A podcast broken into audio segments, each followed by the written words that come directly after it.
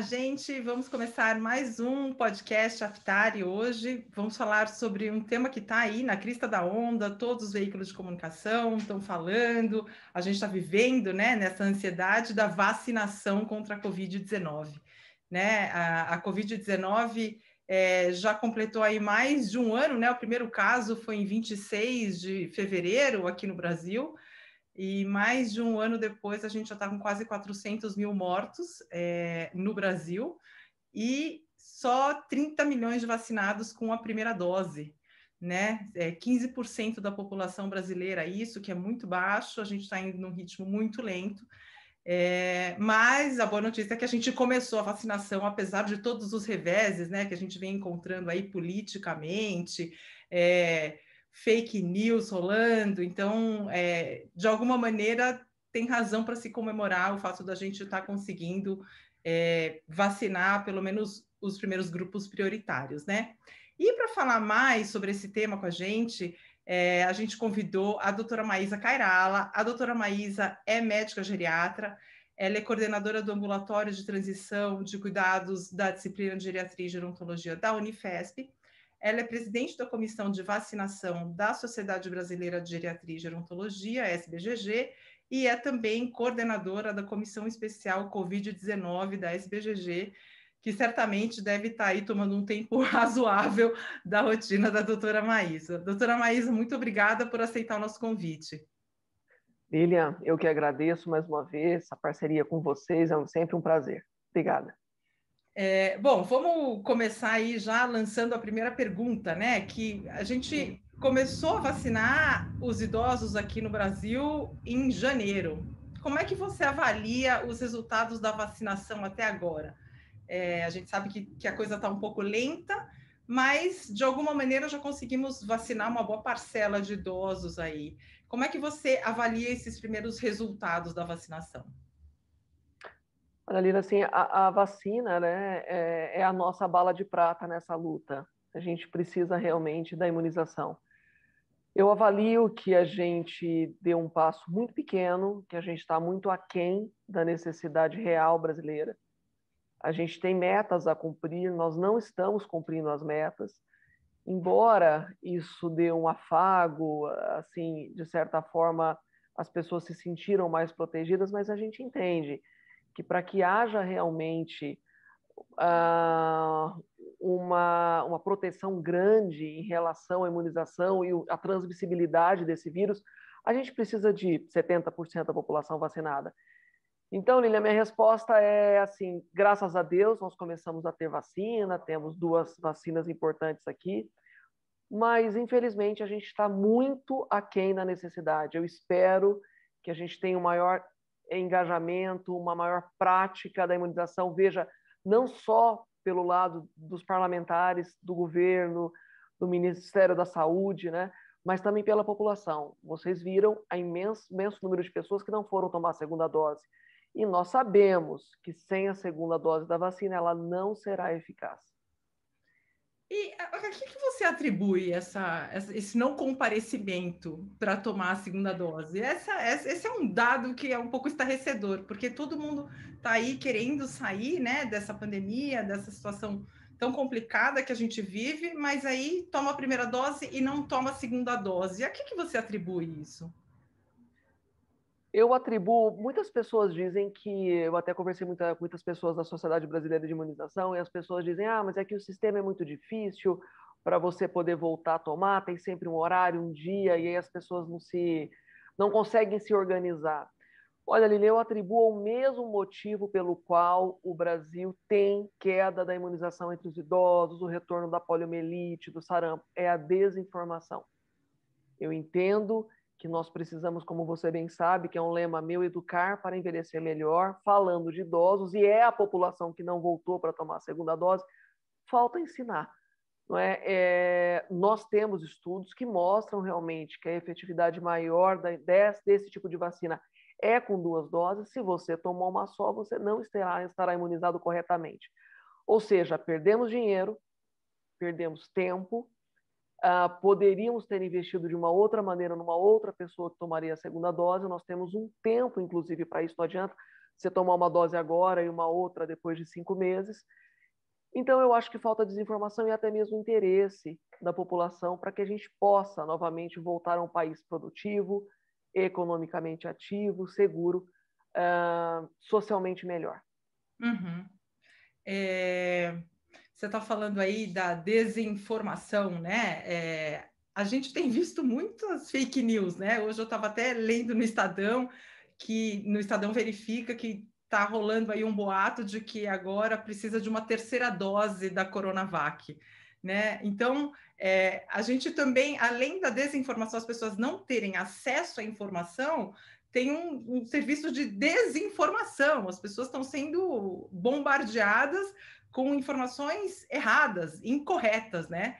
Então, como é que é, é, os profissionais de saúde podem ajudar os pacientes nessa, nesse labirinto aí de, de tantas informações, porque todo mundo é bombardeado o tempo inteiro, né? Com notícias, com, com relatórios, com é, é, ofícios da OMS, do Ministério da Saúde. Como é que o profissional de saúde pode ajudar o paciente, principalmente o paciente idoso, a navegar nesse labirinto? Olha, Lilia, isso é uma pergunta interessante, porque a gente tem se debatido muito com essa situação. Né? A gente teve, durante essa pandemia, um grande estresse por não conhecer a doença, por ver a mortalidade dessa doença. É uma doença cara, uma doença difícil, e ainda nos chocando com a desinformação e com o desserviço de muitos profissionais da saúde.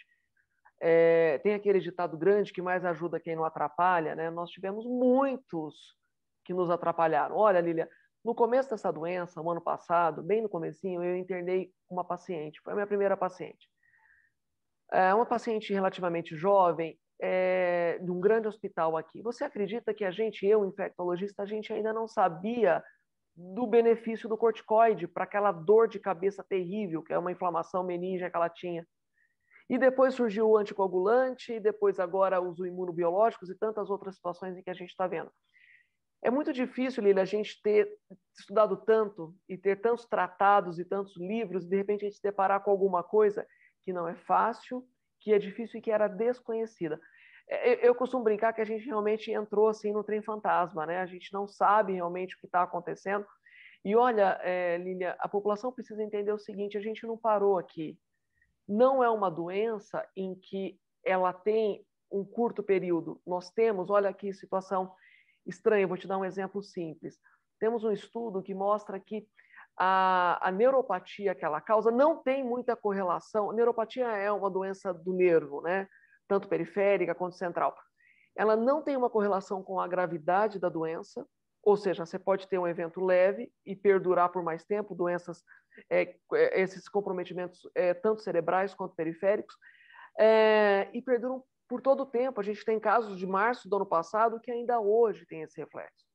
Eu tenho pacientes que estão fazendo psicoses pós-Covid. Eu tenho pacientes que tiveram miocardites oito meses depois do Covid. Então, esses rastros dessa doença ainda estão por vir. Então, a gente não sabe ainda aonde que a gente vai chegar. Né? Agora, todas essas variantes é, e, o Brasil, né, mais uma vez, eu, eu, faço aqui uma culpa desse país, mostrando então ser um celeiro é, por causa desse número de pacientes infectados, esse, esse, número assustador de mortes notificadas de 3 mil mortes por dia. É, e o brasileiro parece estar acostumando com isso. Então, a tua pergunta era: para o profissional da saúde que acredita na ciência, é muito difícil, porque a gente precisa, de alguma forma, estruturar, ensinar melhor ao aluno, ao residente, ao paciente, a essas pessoas todas, o que, o que esses, esses remédios que hoje ainda dizem, eles já foram estudados e eles já se mostraram ineficazes. A gente está, como eu te disse, eu vou repetir aqui para todos, é como se a gente tivesse, eu gosto muito dessa comparação, numa corrida em alta velocidade, fura o pneu, e aí a gente não sabe direito o que está acontecendo, olha é o pneu, vai tentar trocar e não para o carro. É assim as pesquisas. E foi assim, e nessa oportunidade, que a gente um dia talvez tenha acreditado: olha, será que esse remédio funciona? Será que aquele remédio funciona? Mas hoje não mais. Hoje a gente já sabe, um ano depois, a gente já sequenciou o vírus, a gente tem 14 vacinas sendo estudadas no país, a gente está estudando é, muita gente com outras medicações, mas sabemos exatamente aquelas que já foram abolidas. Então, assim, eu acho que é hora de parar com isso, gente. Tem sim, ainda que escasso, mas existe um recurso que a gente pode acreditar na ciência. E se a gente não acredita na ciência, Lili, o que, que a gente vai fazer? Nós estamos em 2021. Né? Nós, nós somos pautados pela ciência. Eu represento uma sociedade séria, a Sociedade Brasileira de Direito e Gerontologia. Nós temos uma comissão envolta por médicos, psicólogos, é, enfermeiros, pessoas sérias que, que, que trazem informações seguras para a população. É, olha, um, um dos maiores lutas que nós tivemos durante a pandemia não foi entrar no hospital paramentado com duas máscaras, com o face shield, com avental, com medo da tua família, dos teus filhos, do teu esposo, da tua própria vida. Mas é você convencer uma pessoa do que é a verdade que já está sacramentada. Você fala isso, daí a pouco ela te liga, mas eu li que poderia ser diferente. Então, eu acho que o maior desgaste, talvez, do profissional da saúde seja exatamente essa pergunta. É, bom, a gente está falando aí de informação, nunca se falou tanto, né, de ciência. A ciência nunca ocupou tanto espaço assim na mídia, né? A gente e, nas, nas conversas, na nossa rotina, né? É, e aí a gente está falando de ciência, pesquisa, vacinação. É, e a gente está falando de uma doença que acomete muitos idosos, né? É, temos muitos estudos acontecendo ao mesmo tempo em busca de vacinas, de opções, de medicamentos, é, mas a gente não tem os idosos como uma parte significativa das pessoas que estão participando desses estudos. É, como é que você, você entende isso como é, falta de idosos que queiram participar de estudos? Você vê isso como um descuido no desenho dos estudos? Então, puxa, não lembramos de trazer idosos. É, e, que, e, e, que efeito isso pode ter no longo prazo nesses estudos? É, a gente está fazendo uma vacina que vai ser aplicada em grupos prioritários como idosos, mas que não está é, levando os idosos em conta dentro das pesquisas. Ótima pergunta sua. É realmente é uma pergunta interessante e infelizmente os idosos não estão nessas pesquisas de uma maneira é, é, eles estão sim, mas não de uma maneira absoluta é, e nem muitas outras, Lilia. A gente não tem, por exemplo, vamos falar dos anticoagulantes orais, os novos anticoagulantes, pouquíssimos estudos com idosos, mas nós usamos. Alguns antibióticos.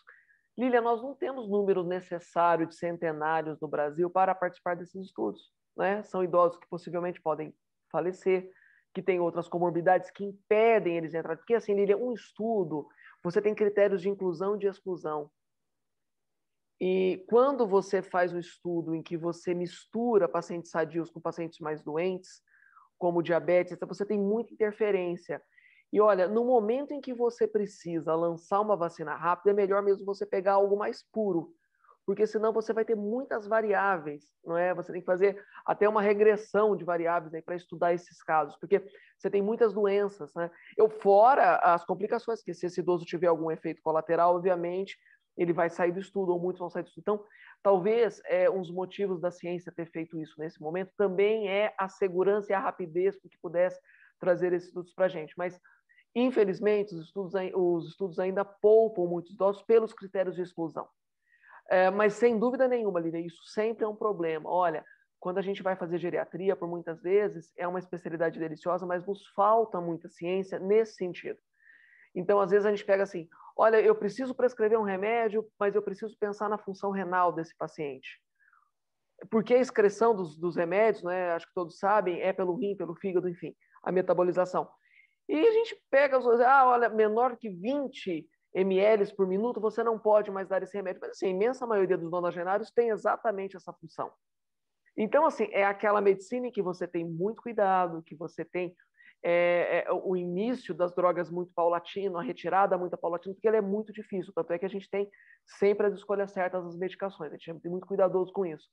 É, mas eu não acho um descuido, Lília, nesse momento. Eu acho que a gente está no pior momento é, da saúde dos últimos séculos, né? A gente tem hoje uma crise humanitária muito grande. O Brasil está sendo vencido por esse coronavírus. Não é só o Brasil, a gente conversou minutos antes. Eu, eu tive relatos de que toda a Europa é, é, uma doença mundial em que a gente precisa correr. Não é? é? Agora, sem dúvida nenhuma, a segurança ela é menor no sentido de que você não tem tantos estudos, mas eu gostaria de dizer claramente qual vacina você deve tomar se você é idoso. Há que aparecer na sua frente. E se você é jovem, também.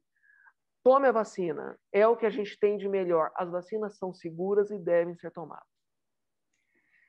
Perfeito. É, bom, é, a, a, pandemia é, trouxe também a, a questão do, do, das ILPIs, né? Porque começaram a ter muitas ocorrências dentro das instituições de longa permanência. E aí, é, até foi criada uma frente né, nacional de fortalecimento das ILPIs para organizar esse setor, porque as ILPIs estavam muito perdidas, não sabiam o que fazer, e aí a vacinação também entrou nessa, nessa, nessa discussão, né? Então, puxa, temos que nos organizar para incluir esses idosos como um grupo super prioritário dentro do grupo de idosos, né? Então, é, como é que você vê esse efeito da pandemia trazendo a questão das ILPIs à tona e gerando uma, uma, uma, discussão na sociedade, porque ninguém falava de ILPI, né? ILPI era uma coisa que, puxa, é a última, o último item da lista, né? E de repente a gente está falando, olha, a gente precisa prezar pela segurança dos idosos que estão institucionalizados. Olha, assim, bárbara essa atitude, né, da Frente Nacional. Poucas frentes foram tão bem-sucedidas, tão sérias, conduzidas de uma maneira tão correta, tantas pessoas legais lá, Paulinho Vilas Boas, Claudinha Giacomin, é, Carlinha Giacomin, desculpa, tantas pessoas.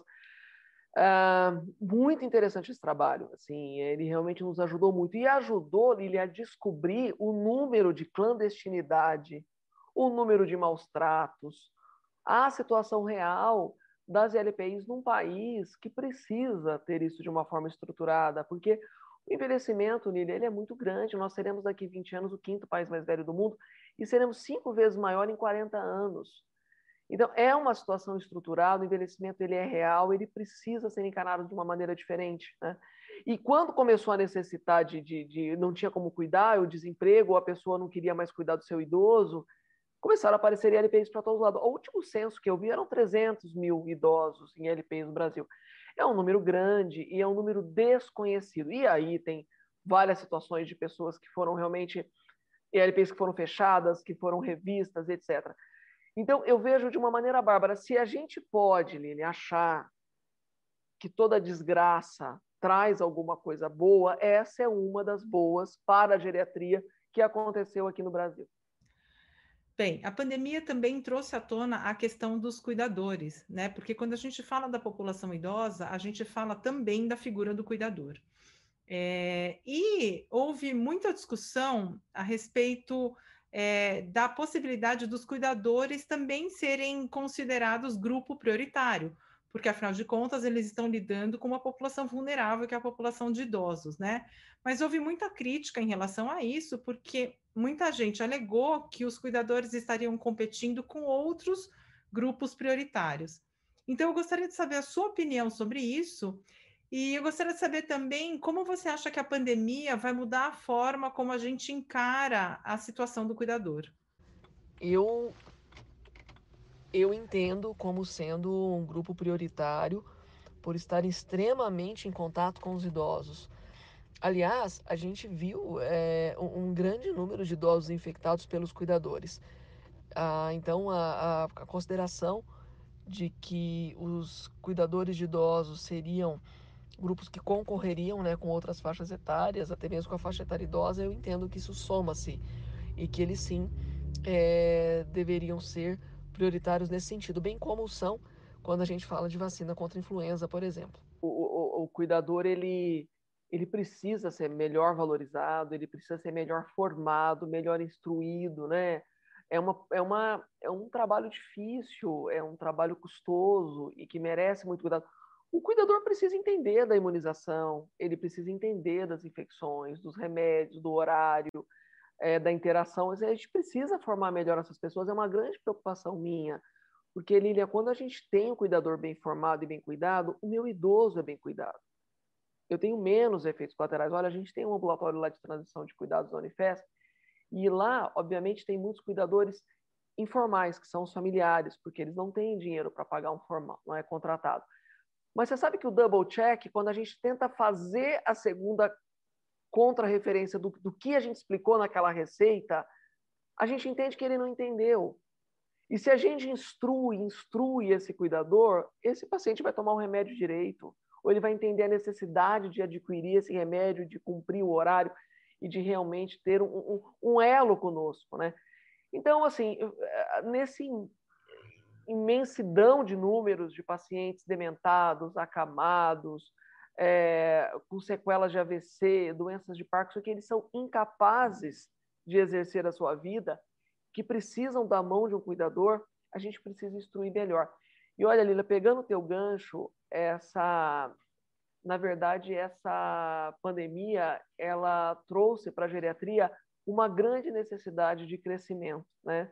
A gente viu realmente pelas escolhas de Sofia e por tantas as outras situações que nós vivemos, como a gente precisa se colocar de uma maneira mais enfática, mais séria, como a sociedade precisa da Sociedade Brasileira de Geriatria e Gerontologia e como precisa da gente, né? Esse número pequeno de geriatras, esse número pequeno de pessoas que pensam nesses quase 40 milhões de idosos que a gente tem. É, bom, a vacinação é, foi muito esperada aqui no Brasil, né? E muita gente já tomou a, a, a, vacina, e eu vejo muitos idosos tendo uma espécie de melhora na saúde mental, porque uma das coisas que a gente estava observando com quase um ano de pandemia é que o isolamento social, né, toda essa tensão estava tendo um efeito muito importante, principalmente na rotina dos idosos, né, porque de repente estava distante da família, perdeu completamente a rotina. É, e aí as pessoas começaram a ser vacinadas e você começa a perceber uma melhora aí na saúde mental. Então eu queria ver com você se é só uma impressão, né, que existe um otimismo aí no ar, ou se de fato a vacinação está causando uma melhora na saúde mental da população 60 mais. Não, sem dúvida nenhuma, né? É, foi, como eu disse, um alívio, né? As pessoas falam assim, ah, agora eu posso ir lá no médico, porque eu já tomei a segunda dose. Ah, então agora eu posso ver meu neto, porque eu tomei a segunda dose. estava esperando a segunda dose para poder fazer alguma coisa. Então, no meu meio, sim, Lília. Por outro lado, a gente não sabe, é, isso é importante a gente dizer, por quanto tempo essa imunidade dura, a gente não tem certeza da vacina com todas as variantes que apresentarão, que aparecerão, a gente ainda não sabe. E Lília, é, é uma vacina que diminui hospital e diminui cemitério. Seguramente. A gente teve queda do número de internações de idosos agora novamente. Você viu isso? É, eu não acredito que seja pela menor exposição do idoso, não, porque eu não acho que a restrição dele nessa segunda onda, se é que existe segunda onda, para mim foi só incremento da primeira, mas dessa segunda vez, eu não acho que ele ficou mais isolado. Acho que foi o efeito sim da vacina. Então, nós temos muitos motivos para tomar, mas é preciso que a gente continue com as medidas de segurança, de, de isolamento, de uso do álcool, é, uso das máscaras, sem dúvida nenhuma, vai ficar aí é, um, um uso por muitos anos é, porque ela continua permitindo, mesmo com a vacina, mesmo com a segunda dose, que a gente transmita caso a gente tenha o vírus. Então, é importante a população entender isso. Mas, assim, Lília, sem dúvida nenhuma, a, a imunização trouxe um pouco da vida novamente a essas pessoas que estavam reclusas há um ano. Né? É realmente é, mais um Dia das Mães recluso, né? mais um Natal, mais e, e, às vezes você tem um horizonte pela frente. Eu estou falando de pessoas com 90 anos, 95 anos, ou em LPI, que você acabou de dizer nas instituições, e que não vem ninguém. Então, sem dúvida nenhuma, grande segurança e uma melhora psicológica, que não está fácil, Lina. Ah, é, é, esse comprometimento é, psicológico, de humor, né, trazendo a depressão, o medo, é, que está acontecendo realmente na pandemia é assustador e muito comum entre os idosos, né? porque os jovens realmente eles não estão se privando, a gente vê nas ruas o que está acontecendo. A gente já tem estudos que diminuiu né, o número de, de a, a, a, tão esperada qualidade de vida, obviamente, que já diminuiu, mas uh, os níveis de boa qualidade de vida, mas também diminuiu o que a gente sempre quis, que era o tempo de vida. Né? A gente já reduziu em torno de três anos no Brasil a expectativa de vida do brasileiro. Bem, você é coordenadora da Comissão Especial Covid-19 da SBGG, né? É, eu gostaria que você contasse para a gente como é que está sendo o trabalho dessa sociedade científica nesse contexto de crise, né? É, tendo que informar a população, tendo que se posicionar diante de determinados temas. Então, eu gostaria que você contasse como é que está sendo é, esse esforço conjunto aí é, do grupo da Comissão Covid-19 da SBGG. A nossa comissão, ela foi uma comissão de amigos, assim, né, formada pelos pelos componentes da comissão de imunização.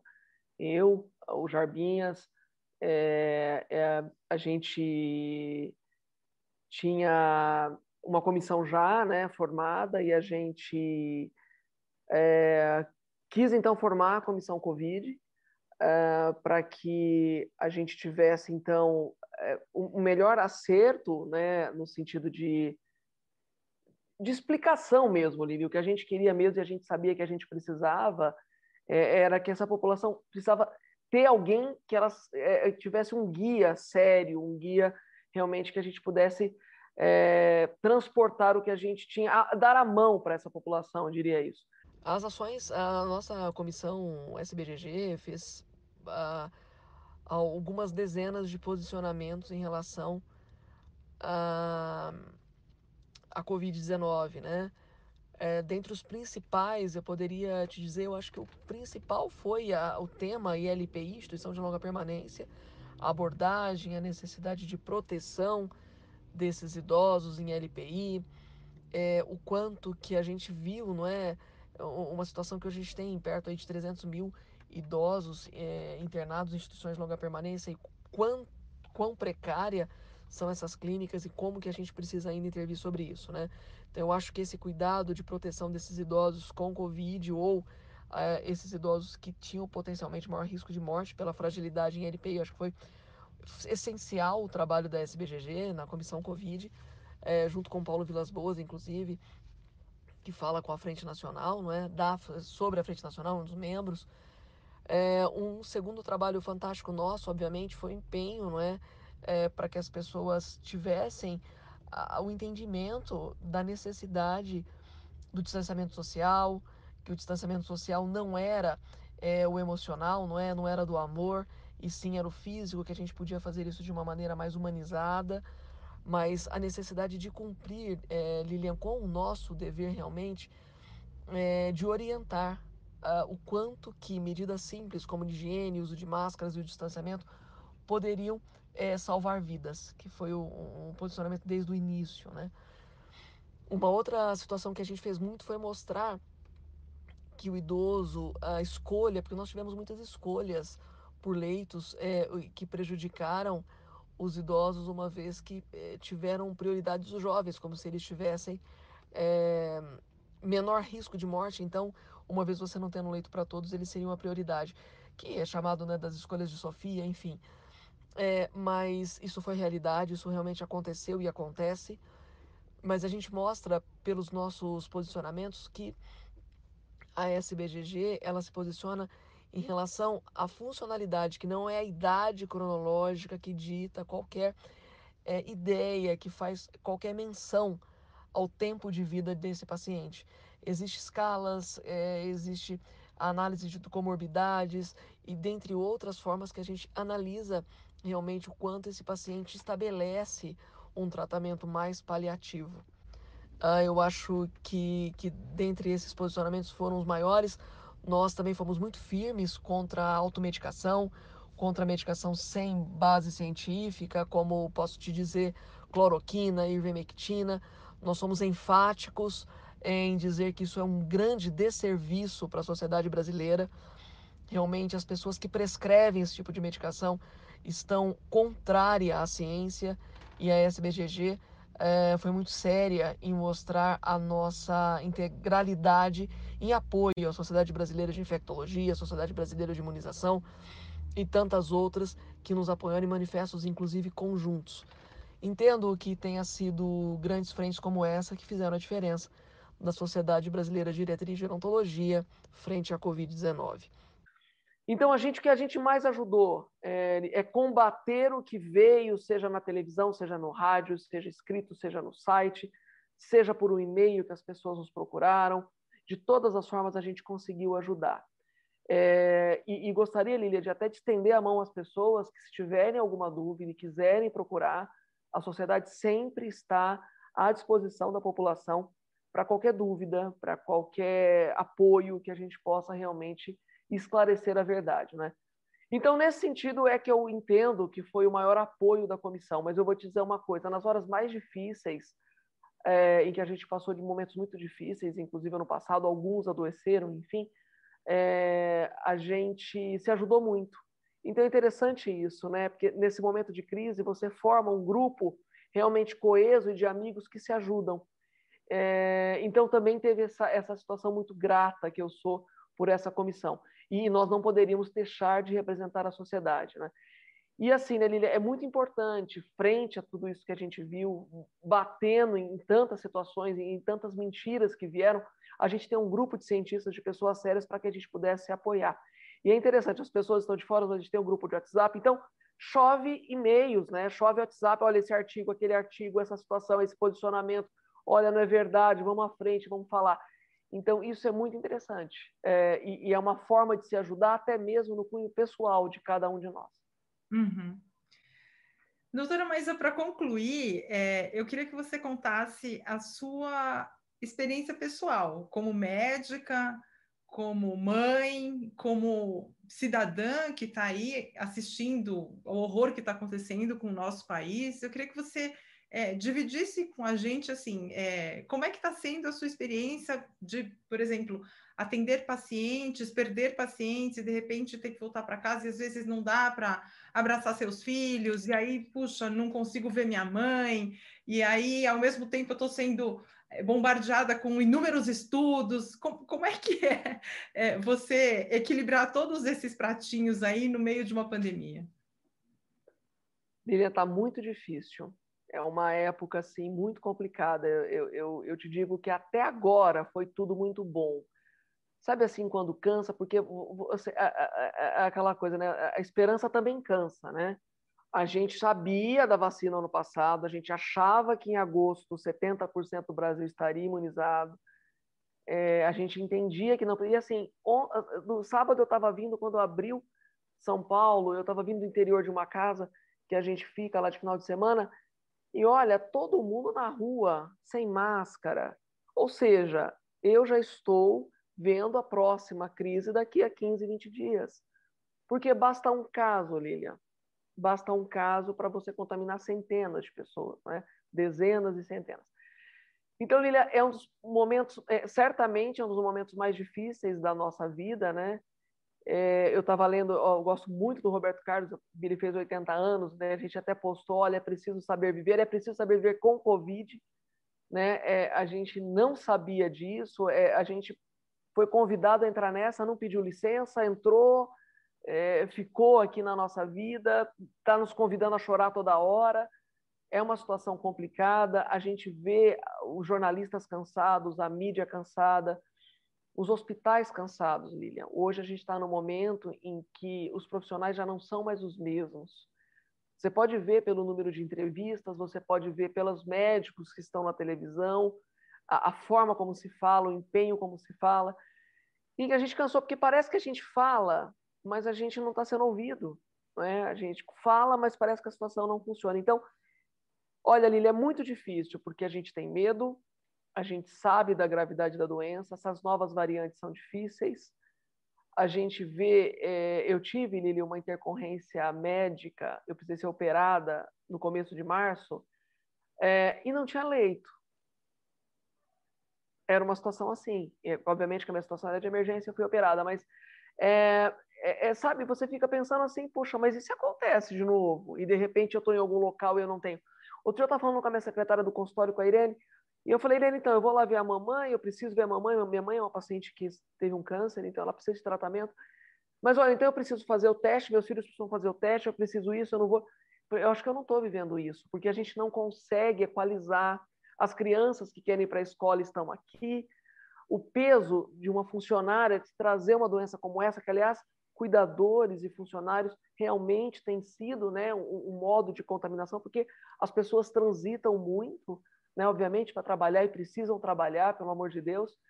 É, mas assim, Lília, é realmente a maior crise humanitária que eu vivi e que a, as pessoas da minha idade viverão. Né?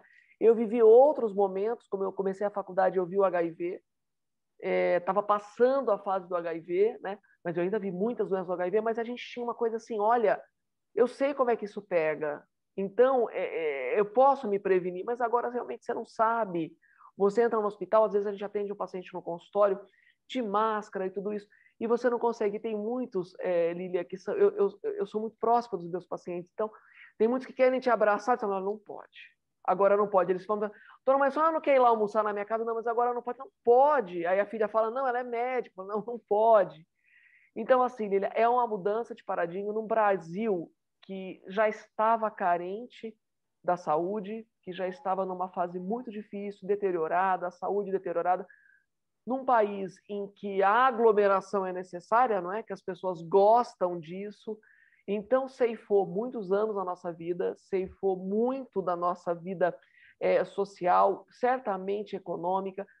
E olha, Lília, outro dia eu dei uma aula para os alunos da Unicamp e veio, veio deles uma pergunta. É, olha, a gente tem visto aqui muito Covid na Unicamp, mas a gente não tem nenhum serviço realmente que pense no pós-Covid. Então, é essa pergunta que eu faço para essas esses milhões de brasileiros que terão Covid, não é? é? Que têm terão Covid. Como que eu vou tratar dessas sequelas? Como será esse país com sequela da Covid, né? Como que eu vou sobreviver a isso? Então, Lilia, assim, eu posso dizer que realmente é uma situação que está... É, as pessoas que são dignas, que são honestas, é, que têm medo, que temem que, e que gostam da saúde de uma maneira plena, que é meu caso, realmente a gente está muito temeroso. E olha, é, Lili, é uma doença danada, porque a gente conversa com virologistas, com pessoas, as pessoas às vezes não entendem o vírus. E ele é um vírus que deve ser respeitado. Eu tenho pacientes que eles estão ótimos nos exames num dia, no outro dia de manhã eles acordam, estão com febre, me ligam, à noite eles estão com oxigênio. Então, às vezes, você tem uma evolução ruim, uma evolução pior, o tempo de pior é de 10 dias, esse paciente precisa ser monitorado nesse tempo. Então, são tantas situações, é, é são tantos é, é, detalhes e tantos vieses que ela promove e que deixa a gente realmente sempre é, de alerta, sempre pensando quem é o próximo, sempre pensando o que fazer. E fora, né, Lília, é, essa privação, não é? Da conversa, do olhar, de estar próximo, de usar a máscara a todo momento, de realmente não trazer ninguém na sua casa para qualquer café, né? Então, assim, olha, você aceita um café? Não, obrigado, eu falo isso, não, não quero. Então, assim, olha, é, realmente é um momento de muito aprendizado. Eu espero que a gente possa efetivamente tirar alguma coisa é, de bom de tudo isso, ser pessoas melhores, pessoas mais humanas, entender realmente que a, o essencial da vida é, é, é realmente ser mais simples, não é? Porque a gente não tem muito a ganhar com outras situações, mas eu espero uma conscientização melhor da população, dos nossos dirigentes, para que isso termine o mais cedo possível, que a gente possa minimamente voltar a uma vida melhor. Puxa, doutora Maísa, sempre super inspirador é, conversar com você, porque realmente, às vezes, a gente precisa de um chacoalhão aí para entender o que está acontecendo, né? Então, é, eu te agradeço muitíssimo por ter aceitado o nosso convite, por ter ajudado a gente a entender um pouco mais sobre como é que tudo isso está afetando a gente, afetando principalmente os idosos, né? E, e aí eu gostaria também de agradecer aos nossos ouvintes por terem ficado com a gente e ouvido essa conversa. Obrigada, doutora Maísa. Obrigada, Lília. Eu agradeço mais uma vez e estou aqui sempre, porque vocês precisarem, sempre a favor da ciência. E aí a gente fica por aqui. Fiquem de olho que na semana que vem tem mais. Obrigada, gente, e até a próxima.